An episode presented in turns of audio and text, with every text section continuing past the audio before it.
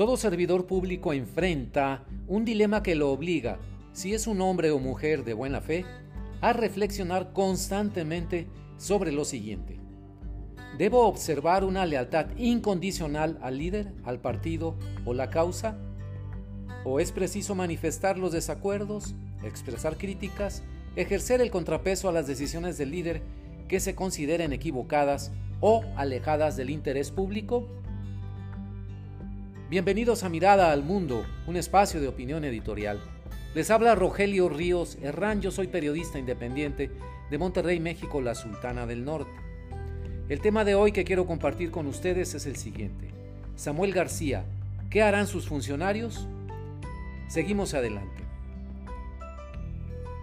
En vista de la actual posición política precaria, muy precaria, de Samuel García en Nuevo León, después de haber solicitado licencia de su cargo como gobernador y después del intento por volver a asumir ese mismo cargo?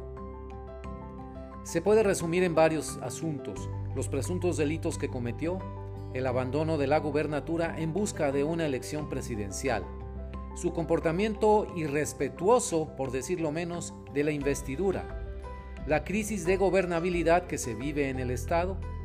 Ante todo ello me pregunto, ¿Van a renunciarle sus funcionarios de gabinete o se dejarán arrastrar al abismo por el desprestigio de Samuel?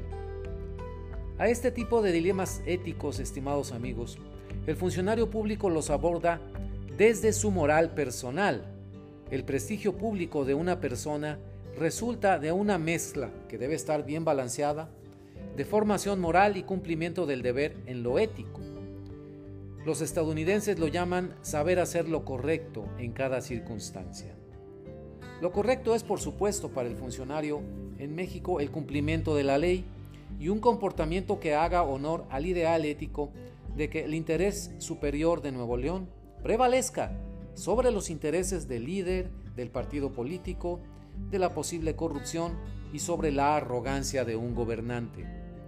Reconozco, claro está, que es más fácil decirlo que hacerlo sobre todo en el terreno del servicio público. Para gobernar una ciudad, un estado, no digamos la nación entera, es inevitable en algunos casos hacer compromisos y alianzas políticas inconfesables, incursionar en el pantano y hacer la ética a un lado. Cualquiera que se meta al servicio público debe saber, sin embargo, que ese costo de desviarse por acción u omisión del camino correcto vale decir del apego a la legalidad, será muy elevado e incluirá su desprestigio personal y profesional. No vayamos tan lejos en el tiempo para entender cuál es el camino correcto para un funcionario nuevo leonés. Vean ustedes. El Código de Ética de las Personas Servidoras Públicas de la Administración del Estado de Nuevo León, que fue emitido recientemente apenas en septiembre de este año del 2023 el cual promueve la cultura de la ética para fortalecer el comportamiento y el desempeño íntegro de todas las personas que son servidoras públicas en el Estado de Nuevo León, es muy puntual al respecto. Lo cito textualmente. Los principios rectores de observancia general para todas las personas servidoras públicas en el desempeño de su empleo, cargo o comisión son respeto a los derechos humanos, legalidad, honradez, lealtad, imparcialidad, integridad, profesionalismo, transparencia y rendición de cuentas, objetividad, entre otros más. Hasta aquí la cita textual. En el código se menciona, en efecto, la lealtad como principio rector valioso para que el equipo de trabajo de un líder funcione en un ambiente de confianza mutua entre sus integrantes. Su contrapeso, la legalidad, es un principio que delimita perfectamente bien el alcance de esa lealtad hasta donde la ley lo permita. Ese será el alcance.